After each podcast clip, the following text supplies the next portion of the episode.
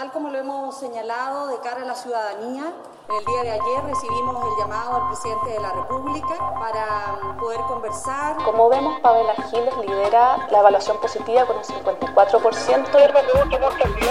Ella justamente puede unir a la concertación. Nos humilla quien pide en nombre de la patria. La izquierda gana cuando la gente vota. Lo ha dicho con mucha gravedad su candidata Jimena Rincón. Le pongo precio a mi cabeza entonces, señor presidente. Jaque al rey. Yo realmente quiero hacer un llamado para que seamos capaces de mantener la sobriedad. Desde la sala de redacción de La Tercera, esto es Crónica Estéreo. Cada historia tiene un sonido. Soy Francisco Aravena. Bienvenidos.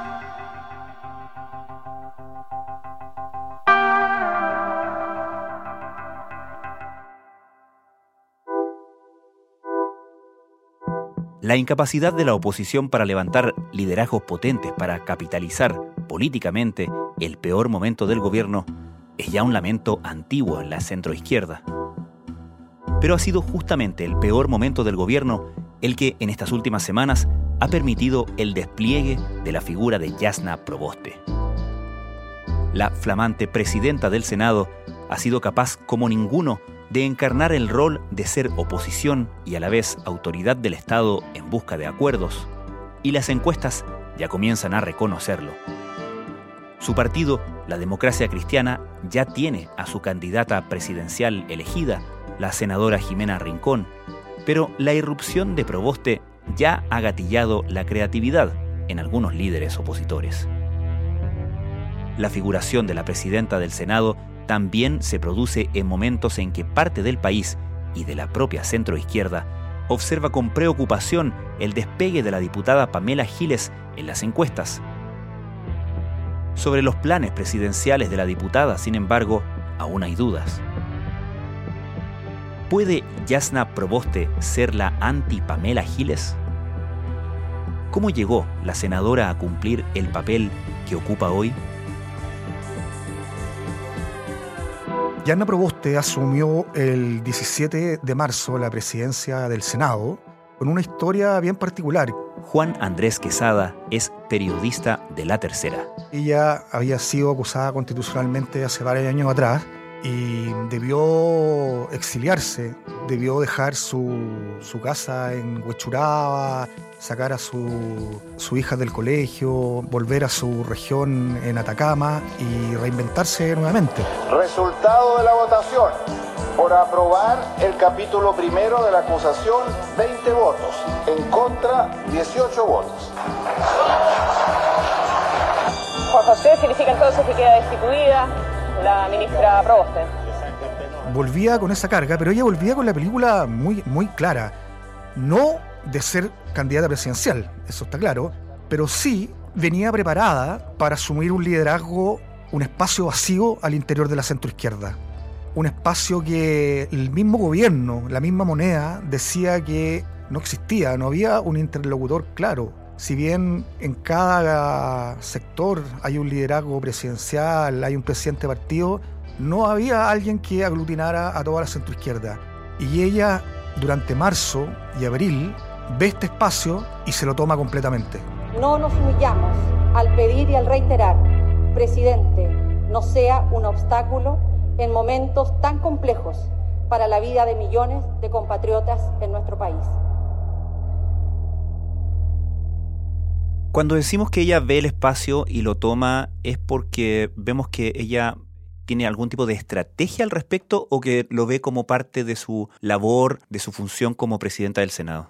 Yo creo que su antecesora tuvo una labor bien irrelevante, con todo respeto, Adriana Muñoz del PPD, en un momento de pandemia, en un momento importante, ella no fue capaz de asumir un liderazgo país y sus antecesores tampoco. Entonces ella llega con la intención de, en un momento difícil del país, tomarse en serio lo que dice la Constitución sobre la presidencia del Senado, que es el segundo cargo político más importante de Chile. Entonces ella no llega a improvisar. Estimada senadora Adriana Muñoz. Ella hace un discurso inaugural Lo que pasa es que había mucho temor en un momento que ella iba a llegar como con, con sed de venganza. Porque además tiene un perfil más duro dentro, dentro de la propia democracia cristiana, ¿no? Exactamente, ella pertenece al ala más de izquierda de la democracia cristiana y había tenido hartas votaciones polémicas durante los meses previos. Había mucho temor de que iba a hacerle la vida imposible al gobierno y que iba como a cobrar la cuenta de lo que habían hecho a ella. Pero ella en su primer discurso como que precisa que ella es una senadora de oposición contra el gobierno, pero que va a trabajar por el bien del país. Y ella en su primera entrevista que le hacen como presidente del Senado reitera que el episodio de la acusación constitucional que sufrió ella el 2008 encabezada por la ex ministra Marcela Cubillo, hoy candidata constituyente, es un periodo completamente olvidado para ella, es una situación olvidada, creámosle o no, dice que, que no tiene ningún rencor al respecto. Asumo este deber como lo que soy, mujer, profesora, madre, esposa, humanista y cristiana, nacida en una comuna pequeña como Vallenar, con descendencia indígena e hija de una familia trabajadora de clase media. ¿Y sabemos cómo el gobierno toma estas señales que ella envía una vez eh, instalada en la presidencia del Senado? El gobierno ve en ella lo que no había visto durante mucho tiempo, una persona que es respetada por la izquierda más dura, que su domicilio político es la exconcertación y que también en su discurso dice que está dispuesta a conversar con el gobierno.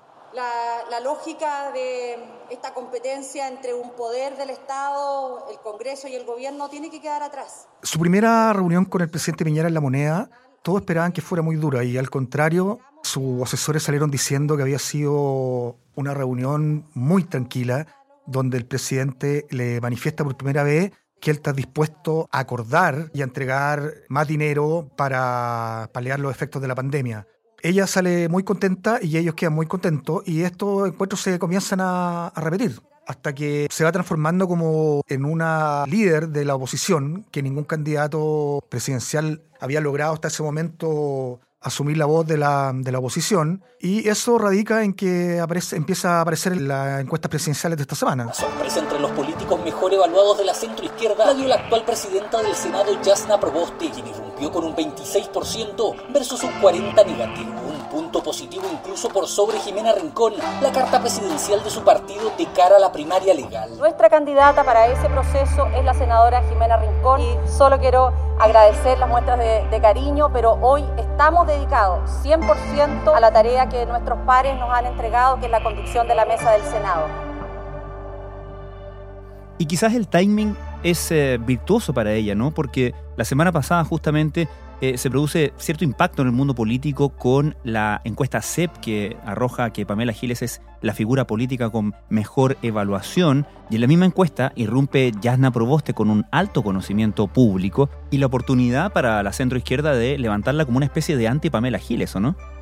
Bueno, la, la encuesta CEP fue como un golpe al mentón para la centroizquierda porque recordemos que esta encuesta no se realizaba hace dos años, producto de la pandemia, y que es considerada la encuesta política más importante del país. Hola, muy buenos días, eh, muchas gracias por estar aquí. Entonces, el, el, jueves pasado, cuando la coordinadora del área de opinión pública del CEP, Carmen Lefouglón, eh, informa que la diputada del Partido Humanista, Pamela Giles, era la figura política con mejor evaluación, con un 54% de aprobación y un 28% de evaluación negativa, lo que muchos creían que era, como dijeron, una flor de verano, una flor de un día o un fenómeno pasajero, el CEP venía a consolidar el liderazgo de Pamela Giles. Y eso como que movió la agua subterránea de la centroizquierda y empezó a mover el tablero. Bueno, parece que lo que dice la madre de todas las encuestas hoy día es que no estoy precisamente sola. Un sondeo que entre el 12 y el 23 de abril encuestó vía telefónica a 1.665 personas, muestra realizada en días marcados por la aplastante aprobación en el Congreso del tercer retiro de los fondos de pensiones,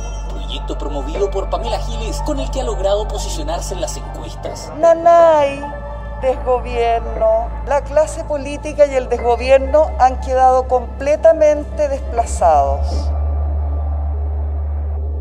Es interesante quizás, Juan Andrés, que la semana pasada, cuando la figura de Yasna Proboste empieza a adquirir mayor relevancia quizás en la agenda, la candidata presidencial de su partido, Jimena Rincón, saliera a decir que contaba con el apoyo de Yasna Proboste y que la candidata era ella. Claro, al no existir un liderazgo nítido en estos momentos, a meses de la elección y a poco de las primarias, en la figura de Yana Proboste comienza a ser mirada por muchos como la, la puerta de salida, como la gran salvación para tener una figura que pueda enfrentar a Pamela Giles, si es que va de candidata presidencial, porque ella hasta ahora no lo ha dicho, o a Daniel Jadwe, que ya fue proclamado por el PC y el PC empieza a organizar su campaña en todo Chile. Entonces, el liderazgo de Yana Proboste empieza a ser conversado informalmente como una posibilidad real. ¿Qué le parece? ¿Lo han conversado en la interna de la democracia cristiana sabiendo que usted ya es la carta presidencial del partido? Lo hemos conversado con Yasna, eh, de hecho ella ha hecho declaraciones respecto a este tema, ella está ejerciendo el rol de presidenta del Senado con todo lo complejo que es por el minuto que estamos viviendo en el país. Estamos a 10 meses de que termine el gobierno de Sebastián Piñera y se agradece eh, y se valora el liderazgo que ella ha tenido. Y también lo he dicho, Concretamente, perdón, ¿existe la posibilidad de que la democracia cristiana, que es el partido de Yasna Proboste, cambie a su candidata presidencial en función de este potencial? El presidente de la DC, Fuad Chayin, lo descarta tajantemente. Dice que se hicieron unas elecciones primarias al interior de la DC, donde mm, votaron más de 29.000 personas y Jimena Rincón fue la, la ganadora absoluta frente a Undurraga. Él lo descarta completamente. La DC tiene una cátedra presidencial elegida en primarias con 29.000 personas, que es Jimena Rincón, que además aparece mejor evaluada que todos los demás candidatos de, la oposición, digamos, que han en, en la encuesta CEP, pero eh, sin lugar a dudas, Yana Proboste es un tremendo liderazgo. Yo creo que ha tenido un rol de Estado eh, con un carácter firme pero templado desde la presidencia del Senado y que yo creo que ella cumple un, un, rol fundamental no solo para la oposición o para la democracia cristiana, sino que para Chile. Yo creo que ella marca un camino para poder salir de esta crisis político-institucional que ha derivado de la crisis sanitaria y económica que está viviendo el país y yo creo que está jugando un papel fundamental para Chile desde la presidencia del Senado. Eh, Jorge Pizarro también lo descarta, dice que la, senadora Jimena Rincón es la candidata del partido. Pero como todos sabemos, en política muchas cosas pueden pasar. Y el, en una entrevista en la tercera, el senador del PPD, Jaime Quintana, eh, da una frase bien futbolística que dice que cuando quedan pocos minutos para el partido de fútbol y el equipo va perdiendo, se pueden hacer cambios para tratar de revertir la situación.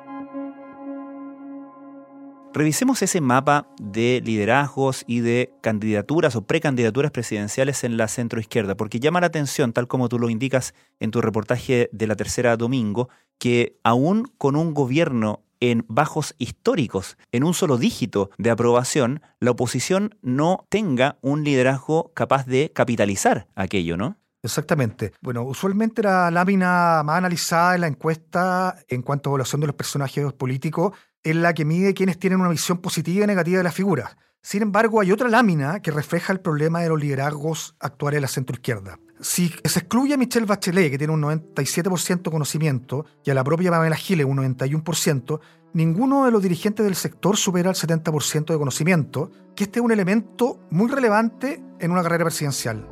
El más conocido es Daniel Jadwe con un 68%, seguido por Gabriel Boric y Jimena Rincón, ambos con un 62%. Pero peor aún, del bloque, solo Yana Proboste, 53%, supera el 50% de conocimiento, además de los mencionados. Los abanderados más establecidos de la centroizquierda están bajo esa cifra. Heraldo Muñoz, del PPE, llega a 46% de conocimiento y Narváez solo a un 38%. Y hasta el momento, ¿qué sabemos que pretenden hacer? ¿Cuál es la estrategia, el plan de los eh, partidos? Ya hablamos un poco de la democracia cristiana, pero en general de los partidos de la centroizquierda para enfrentar este panorama, considerando que todavía no está muy claro el tema de si van a ser preprimarias, qué bloques van a ser primarias, quiénes van a participar en esas preprimarias y cómo llegan finalmente a inscribirse en las primarias legales del 18 de julio. Todos coinciden en que las elecciones municipales, de constituyentes, gobernadores y concejales del 15-16 de mayo van a decantar las cosas. Uh -huh. Porque ese día se va a saber cuánto pesa cada partido, cuánto pesa cada bloque, y van a haber tres días, desde el día domingo hasta que se puedan inscribir las primarias, van a haber tres días muy muy tenso, de mucha actividad, donde los partidos van a empezar a negociar con el peso real que sacaron en esas elecciones. En el caso del Frente Amplio está la candidatura por Convergencia Social de Gabriel Boric, que hasta ahora no tiene las firmas. Está la candidatura de Independiente de Marcelo Díaz, que él es partidario de ir a una primaria de toda la oposición, lo que se ve cada vez más imposible. Por ejemplo, ayer lunes se informó de una reunión que igual tiene un simbolismo importante. Se juntó Daniel Jadwe vía telemática con Gabriel Boric y con Marcelo Díaz. Hmm. Quizás pueda ser una señal, recordemos que el PC está en alianza electoral con el Frente Amplio. Esa reunión fue para reforzar la candidatura a gobernadora por la región metropolitana del Frente Amplio, Karina Oliva.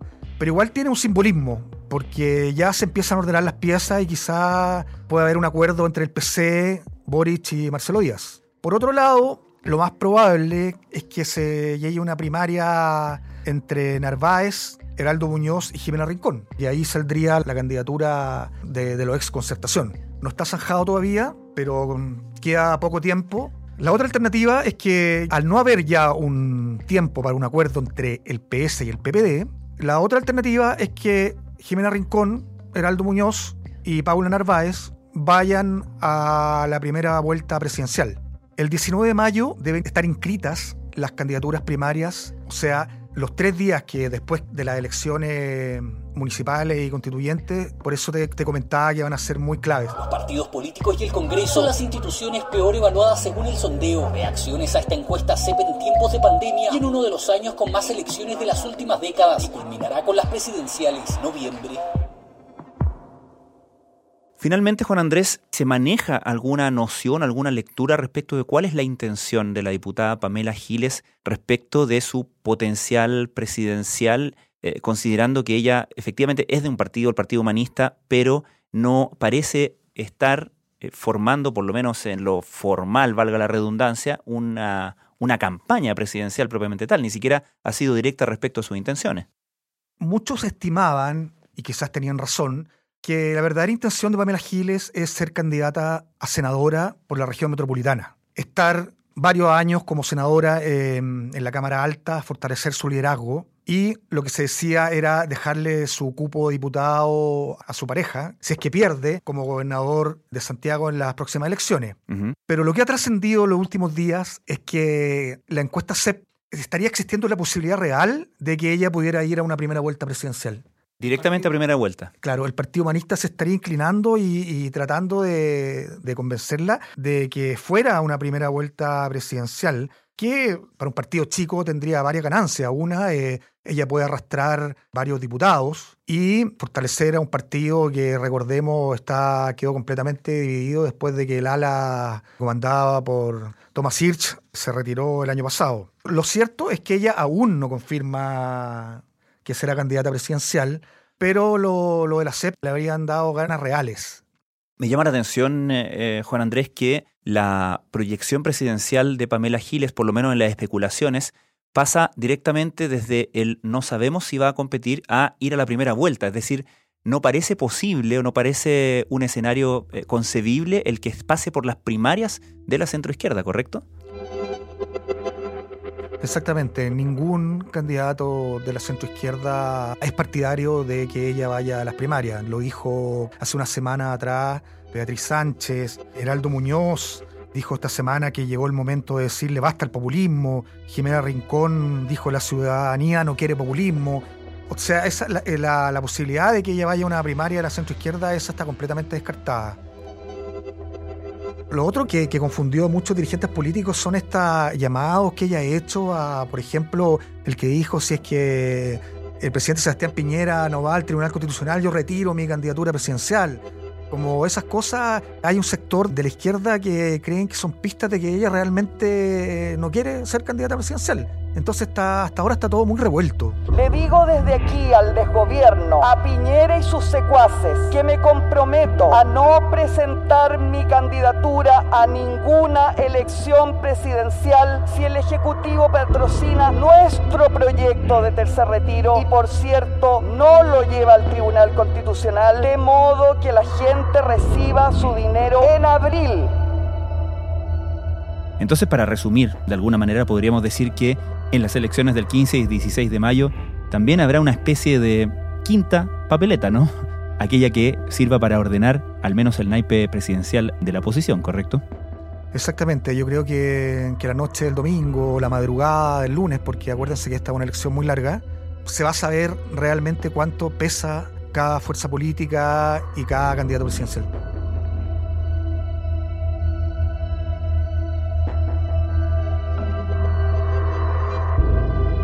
Juan Andrés Quesada, muchas gracias. Gracias a ti, Francisco.